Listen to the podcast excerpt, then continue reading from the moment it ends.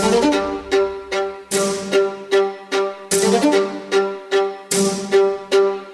Ora viva, seja bem-vindo a mais um capítulo do podcast assinado por Miguel Sousa Tavares, onde revisitamos a Comissão Parlamentar de Inquérito à TAP, falamos também das críticas de Cavaco Silva ao governo, das novas suspeitas da Operação Tutti Frutti e do mais recente caso de racismo no futebol que nos deve preocupar e muito. Sem perder de vista, lá está o improviso na parte final. Vamos a isto, eu sou a Paula Santos.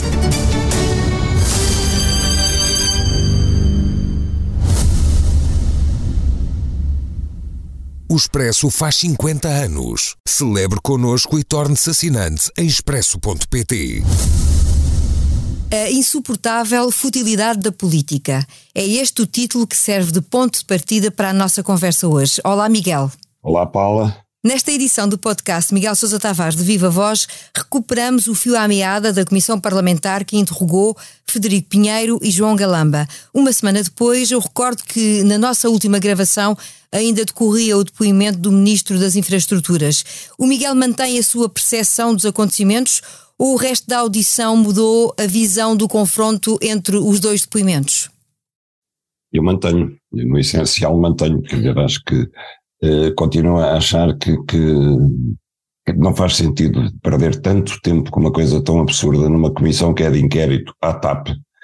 Uh, só houve um deputado, Bruno Dias, do PCP, que fez perguntas sobre a TAP. O resto não tinha nada a ver, quer dizer, aquilo é, é um fé de ver uh, que aconteceu num gabinete, mesmo que tenha sido culpa de alguém do gabinete e não do adjunto Frederico Pinheiro, é, é uma questão menor, é uma questão que, que, não tem nada a ver com os destinos nem da TAP, muito menos com os destinos do país, mas de facto uma oposição sem causas, ao contrário do que diz Cavaco Silva, eh, agarra qualquer detalhe e vai continuar, quer dizer, eh, qualquer dia já, estamos no homem da segurança a ser chamado, na minha da limpeza, e, e a oposição acha que este folhetim que entusiasma o país, eu acho que não entusiasma nada ao país, não tem nada a ver com, com, com, com o interesse do país, e estou sinceramente convicto, ou quero estar, que o país que de facto está interessado em andar para a frente, em fazer, eh, a trabalhar, a fazer prosperar a sua vida, os seus negócios, etc., está literalmente uh, a leste de tudo isto e desinteressado de tudo isto. O Miguel é muito crítico da atuação do adjunto, do ex-adjunto do ministro, que ainda ontem foi elogiado pela antiga chefe de gabinete de Pedro Nuno Santos, com quem trabalhou.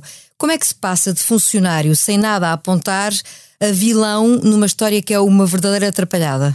Bom, eu não te chamei vilão propriamente dita. Eu, eu fiz foi perguntas que estranhamente não vi os deputados da Comissão de Inquérito fazer a Frederico Pinheiro, que é porque que ele, tendo recebido uma ordem que estava demitido e não podia entrar, ir ao gabinete, 15 minutos depois estava no gabinete porque é que ele, se queria reaver as suas coisas, não telefonou à chefe de gabinete e combinou com ela ir lá buscá-las, que é a maneira civilizada e normal de fazer as coisas. Que outras coisas, além do computador, levou ele do gabinete, coisas suas, já que tinha ido lá buscar os seus pertences. Porquê é que ele estava tão desesperado e tinha tanta urgência em, em, em deitar mão ao computador? Achava que o computador era seu? Sabia que não era. Sabia que não era. Ao fugir com o computador, estava a roubar propriedade do Estado, obviamente.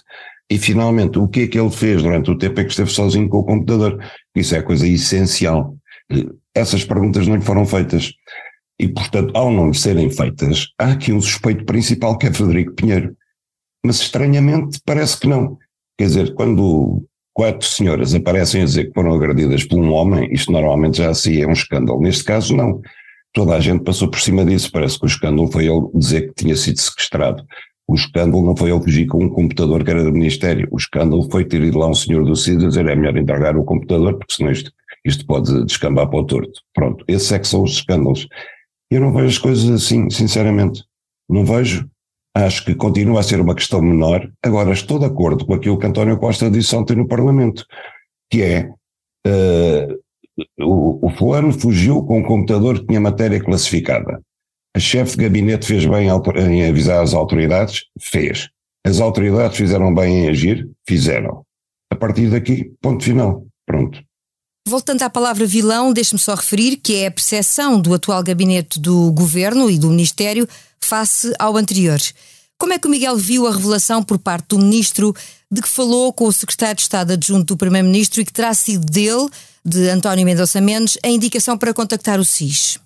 Paulo, eu não dou a importância que vocês, todos os jornalistas, estão a dar a isto, sinceramente. Quer dizer, eu ponho na, na posição do ministro. O ministro, uh, uh, quando, quando lhe diz é preciso contactar as autoridades, ele contacta o secretário de Estado. E o secretário de Estado diz é preciso uh, avisar a PJ e o SIS.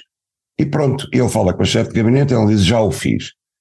Agora, se é o secretário de Estado, se é outra pessoa qualquer, quer dizer, no meio daquela atrapalhação toda, eu acho que se me dissessem, olha, fala com o chefe dos bombeiros, eu falava com o chefe dos bombeiros, com qualquer pessoa, quer dizer, a pessoa não está ali de repente com o, a lei que regula os serviços secretos à frente, a pensar com quem é que eu devo falar numa altura destas. Quer dizer, ali havia uma coisa, uma urgência, que era tentar recuperar o computador. Mas a questão do, do, do Secretário de Estado, uh, neste caso de Mendonça Mendes, parece com o seguinte: porquê é que não há uma transparência total por parte do Governo, do Primeiro-Ministro ou do próprio Secretário de Estado em confirmar se foi ou não, se, se no fundo a atuação foi correta nos parâmetros vistos pelo Governo, porque é que ninguém quer uh, falar sobre o assunto e pura e simplesmente dizer claramente se aconteceu ou não? Essa é que é a minha questão.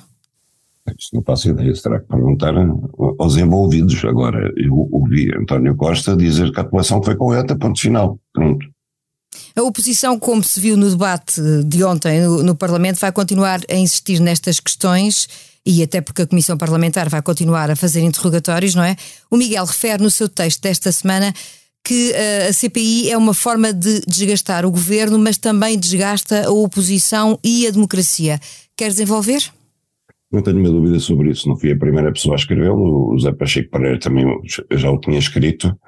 Eu acho que desgasta a democracia porque nós devíamos estar a debater as questões que interessam verdadeiramente ao país. Devíamos estar a debater, por exemplo, a época de fogos, devíamos estar a debater a seca, devíamos estar a, a debater uh, o, o, desenvolvimento do PRR, devíamos estar a, a, debater tudo, se vamos enviar F-16 para a Ucrânia ou não, devíamos estar a debater essas questões fundamentais.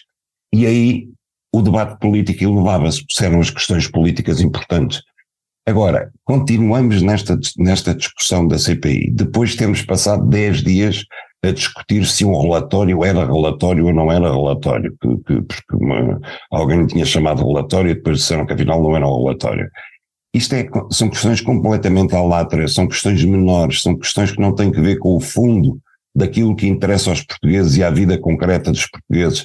Uh, interessa aos portugueses é se, se, estamos a pagar impostos a mais ou não estamos, se o dinheiro está a ser bem gasto ou não está, se, se, os dinheiros do PRR estão a ser investidos em coisas que vão ter repercussões no futuro, ou, ou se estão a ser gastos em empresas que, que, que, vão, que vão desbaratar o dinheiro e depois não fica, não fica nada de concreto. Isso é que interessa. Isto aqui, eu sinceramente, eu já não aguento ligar a televisão e continuar a ouvir falar deste assunto. Eu já não aguento. Eu vomito este assunto bonito mesmo.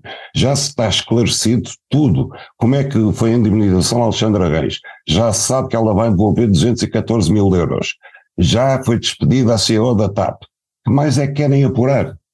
A sério, Paula, diga-me lá você, que mais é que é preciso apurar de importante? É preciso estar atento, sobretudo para, para a possibilidade, digo eu, naturalmente, enquanto jornalista, de surgirem dados novos que possam ser suscetíveis de, de constituírem notícia. É mais, sobretudo isso, não é? Paula, mas, mas que notícia? A notícia que a gente quer saber e aquilo que o governo devia estar a ser interrogado é como é que está o concurso de privatização da TAP? Quanto é que vão privatizar? Qual é o mínimo por que vão vender? O, como é que fica o hub de Lisboa? Qual é a relação que vai haver entre a privatização da TAP e o futuro do hub de Lisboa e o novo aeroporto de Lisboa? Estas são as questões que interessam. Agora, se alguém, se foi, se foi o secretário de Estado adjunto que disse para falar ao CIS ou não, se, se, quem é que mandou trancar a porta do Ministério, isso não interessa nada, absolutamente nada. Desculpa eu estar a repetir-me, mas é isto que eu acho. Isso não interessa a ninguém. Ninguém. São questões importantes que não estão de facto em cima da mesa e não têm sido debatidas, é um facto. Pois é, porque, porque estão a perder tempo a debater o que não interessa. Eu há dias estava a ouvir um colega seu na televisão Antes, antes, mal Federico Pinheiro acabou de falar, ele ainda nem tinha ouvido sequer a chefe de gabinete, nem o ministro João Galamba, a defender, com base apenas no depoimento de Federico Pinheiro, que Galamba devia ser demitido, mesmo que isso fizesse cair o governo e fôssemos para eleições antecipadas. Eu peço, mas as pessoas sabem quanto é que custará ao país eleições antecipadas? Quanto é que custará ao país pararmos seis meses numa altura destas, quando estamos em plena execução do PRR? Qual é o custo político e financeiro disso? É, é que parece que às tantas estamos em jogos florais, estamos a brincar com coisas sérias. Isto não tem nada a ver com o juízo que eu faço sobre este governo, que é altamente crítico em muitas coisas. Agora, eu gostaria de ter uma oposição que atacasse o governo e que questionasse e fiscalizasse o governo por aquilo que ele está a fazer mal ou por aquilo que ele não está a fazer. Não é agora por causa de um adjunto que resolveu ir levar um computador ao Ministério. Sobre essa eh, percepção altamente crítica, como falava o Miguel, quem veio a cenário político uh, esta semana, justamente com a intenção de apontar o dedo ao governo, foi Cavaco Silva, que esteve na reunião das autarquias do PSD e não poupou nas críticas, mas não é algo que, não é algo que o Miguel valorize. Não, eu acho que Cavaco Silva tem, tem necessidade sazonal de fazer prova de vida. Agora, há, há, aqui uma coisa triste, e independentemente de gente, obviamente, saber ir ao histórico e ver que Mário Soares fez a mesma coisa. Isso é indiferente, mas todos sabemos também, e eu tenho uma memória grata de Mário Soares para aquilo que a democracia portuguesa lhe deve, mas isso não impede, e eu na altura escrevi, que ele teve um final de vida político muito triste e muito desorientado. Ok, mas, mas Cavaco Silva não se pode louvar do passado de Mário Soares para fazer igual. Não, isso não é. Agora, eu custa-me a perceber, custa-me encaixar que um ex-presidente da República, que na altura disse, como todos os presidentes sempre dizem, eu sou o presidente de todos os portugueses, uma vez saído do cargo, vai refugiar-se no estrito círculo partidário de onde veio, no caso o PSD, e só aparece a botar discurso ou em pequenas cerimónias onde está rodeado da sua gente do PSD, dos seus amigos e companheiros políticos de percurso, ou então mesmo em sessões, como foi o caso de uma sessão autárquica do PSD. Acho que é muito redutor. Acho que um presidente que, de facto, eh, pensa que o foi de todos os portugueses tem que ser capaz de falar para um universo de todos os portugueses, sem medo de ser aplaudido ou não ser aplaudido, inclusivamente ser veiado. E depois, aquilo que ele veio dizer, quer dizer, depois de acusar o governo de viver na mentira, vir-nos dizer três coisas extraordinárias. Uma, que o PSD tem causas. Eu pergunto desde quando é que o PSD tem causas, porque eu nunca conheci causa nenhuma ao PSD. É, é conhecido por ser um partido sem causa e sem ideologia. Segundo, e o PSD tem propostas alternativas. E eu pergunto, quais? Quais? Nem sequer o aeroporto de Lisboa, o PSD conseguiu ter uma ideia? Defendeu Alcochete, depois Montijo, depois outra vez Alcochete, depois Santarém e depois propôs uma comissão para estudar o assunto durante um ano. Quais são as propostas alternativas do PSD? Relativamente a quê? E terceira, Luís Montenegro está preparadíssimo para governar. Bom, isto, enfim, eh, só dá vontade de rir, não é? Portanto, quer dizer, Cavaco Silva agora daqui a três meses vamos ouvi-lo outra vez. Eu espero que ele venha então com em vez de dizer que o PSD tem propostas alternativas e, e causas e que Montenegro está preparado para governar, venha dizer quais são as propostas alternativas em concreto, que o PSD não tem, mas que devia ter, quais são as causas que não tem, mas devia ter, e qual é a alternativa do PSD a Luís Montenegro, porque esta, como está, não serve. Acha que esta intervenção fez mal ao PSD? Em todos os aspectos embora, uh, embora haja uma coisa curiosa, a única causa do PSD é o poder. O PSD é um partido de poder. E o PSD entra em depressão profunda quando acha que o poder está uh, inalcançável e entra em grande excitação quando alguém lhe dá alguma perspectiva de poder. Ora, esta perspectiva de poder foi dada por um homem que já não pode levá-los ao poder, que é Cavaco Silva. Eu não estou a ver o Cavaco Silva sair em campanha pelo PSD, pelo país fora. Não estou a ver. Portanto, fez mal, porque o PSD está a ir atrás de um, de um, de um condottieri que de facto não o é. Está a ir atrás de um cabo eleitoral, chamemos-lhe assim, que não vai poder desempenhar essa função. Portanto, por um lado, o PSD ganhou algum ânimo com a intervenção de Cavaco Silva, mas esse ânimo é totalmente falso, porque dali não virá nada, quer dizer, quem devia dar ânimo é Luís Montenegro. E chega a ser penoso ver as imagens de Luís Montenegro ao lado de Cavaco Silva abandonar a sessão, como quem diz, olha, o tio Aníbal ah, acabou de me apadrinhar, hein? eu estou capaz, eu estou capaz de governar, deem-me tempo que eu estou capaz de governar. Quer dizer, chega a ser penoso mesmo. Esta semana voltámos a ouvir falar da Operação Tutti Frutti porque há novos suspeitos, mas acima de tudo, à vista está um processo que não tem um fim, uh, pelo menos que se consiga vislumbrar, e que tem uh, suspeitos uh, que nesta altura nem sequer são arguídos, portanto não podem ter acesso a dados novos e fazer uma defesa, não é, Miguel? Olha, Paula, eu fiz jornalismo 45 anos e há coisas que me custam muito. Custa muito ver um, um, jornalista a, a mostrar o telemóvel e a dizer temos aqui centenas de chamadas a que tivemos acesso de mensagens e de mails. Eu acho que às vezes, se calhar, os jornalistas deviam parar para pensar. Estamos a falar de violação da correspondência privada. Terá sido aprovada um juiz? Eu penso que sim, espero que sim, nos termos da lei. Agora, este processo nem sequer está em segredo de justiça. Este processo oficialmente não existe. Como é que um jornalista se pode gabar de ter acesso a violações da, da correspondência privada, que no caso dele são violações, no caso do jornalista? A PJ pode ter estas gravações e o Ministério Público autorizadas por um juiz, mas o jornalista não as pode ter de maneira nenhuma. O que ele tem é o vazamento de toda a informação que está num processo que lhe foi dado pela Polícia Judiciária em bruto, incluindo despachos internos do Ministério Público, com considerações do Ministério Público. Isso também diz alguma coisa da investigação, não é? Completamente, mas isto, isto é uma fórmula que já está estabelecida, que é, eu já, eu já, já lhe vou dizer qual é o desfecho, Paula. Quando estas acusações vêm para a praça pública, antes mesmo de haver qualquer indício de acusação, quer dizer que a investigação está a patinar por todos os lados e que provavelmente não vai levar a, a, a lado nenhum. E então, os senhores investigadores põem isto nos jornais. Põem nos jornais porque já sabem que é a única maneira de conseguirem criar alguma agitação que talvez os leve a andar para a frente. Só que neste caso é mais grave, porque neste caso uh, as pessoas estão, a, Fernando Medina, nomeadamente Eduardo Cordeiro, estão num processo em que não têm estatuto processual nenhum. Eles não são arguídos nem suspeitos. Eles nem sequer, a ter notícia sair cá para fora, deveriam saber que estavam a ser investigados. Então, são tratados nos autos buscados. Buscados é uma coisa que não existe no Código de Processo Penal. É o fulano a quem fizeram buscas e então passa a ser buscado. E isto dá às autoridades uma vantagem extraordinária. É que podem fazer tudo, inclusive denunciá-los à imprensa, sem que eles, porque não são arguídos, não tenham qualquer direito. Eles não têm sequer o direito de saber o que é que se passa em relação a eles. Desculpe, isto é kafkiano. Isto é kafkiano. E os jornalistas deviam ter muito cuidado para não serem cúmplices daquilo que é uma violação total do Estado de Direito em que a gente quer viver. Antes de passarmos para o improviso e para a parte final do nosso podcast, não posso deixar de uh, referir a sua nota na crónica semanal para o caso grave de racismo, agora no futebol espanhol. Como é que isto se resolve, se é que alguma vez se resolve, Miguel?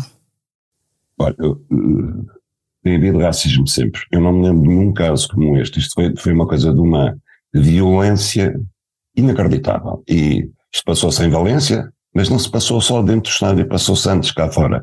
E por isso, neste momento, o Valência, o clube, a cidade e a própria Liga Espanhola estão todos a tentar minimizar o facto. Houve uma sanção prévia que é a bancada onde estão os ultras do Valência vai ser fechada durante cinco jogos. Isto é uma brincadeira, isto não é nada e o próprio clube já protesta contra isso, dizendo que não foram só dois adeptos. É mentira. O Vinícius foi recebido fora do estádio com gritos de macaco, macaco, por centenas de adeptos do Valência.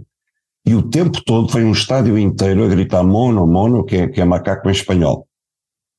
Isto é intolerável. Eu, pura e simplesmente, eu expulsava o Valência do, do futebol profissional em Espanha, pelo menos durante vários anos a FIFA tem que começar a reagir. Não bastem aqueles slogans não ao racismo e tal, aquelas coisas muito bonitas, quando na prática a única coisa que pode ser de facto penosa para os adeptos e para os clubes é eles serem impedidos de ver futebol, impedidos de ver o seu clube jogar. No dia em que eles perceberem que o racismo tem consequências sérias que lhes vão pesar na alma, que lhes vão pesar no, no, no seu clube do coração, que os vão prejudicar a eles, aí as coisas podem mudar. Agora, o que se passou com o Vinícius é absolutamente inqualificável. Já tínhamos tido cá um caso parecido e semelhante com uma arega, e o Tribunal também resolveu arquivar com uma, com uma, uma desculpa inacreditável, é que as imagens não vinham acompanhadas de som e, portanto, não puderam dar como os insultos racistas. Foi lastimável. Espero que isso não se volte a repetir em Portugal, porque, de facto, quer dizer, o futebol, o futebol foi, deu um salto incrível com os jogadores negros. Basta pensar no Pelé ou no Eusébio. E pensar que há adeptos que querem expulsar os jogadores negros do futebol. inconcebível. E do basquete, são quase todos negros. E da música, e do ballet. E sobretudo numa altura destas, quer dizer, que não faz qualquer sentido pensarmos dessa maneira. Já passaram tantos anos depois de haver uma segregação que houve, como é que é possível estarmos neste ponto, não é? É. Aquilo foi, foi um linchamento moral de um ser humano, foi o que aconteceu em Valência. E com estas palavras, sigamos para o improviso. O Conselho de Ministros aprovou uma proposta de lei que altera as disposições legais das eleições para o Parlamento Europeu para garantir o voto em mobilidade em qualquer ponto do território nacional.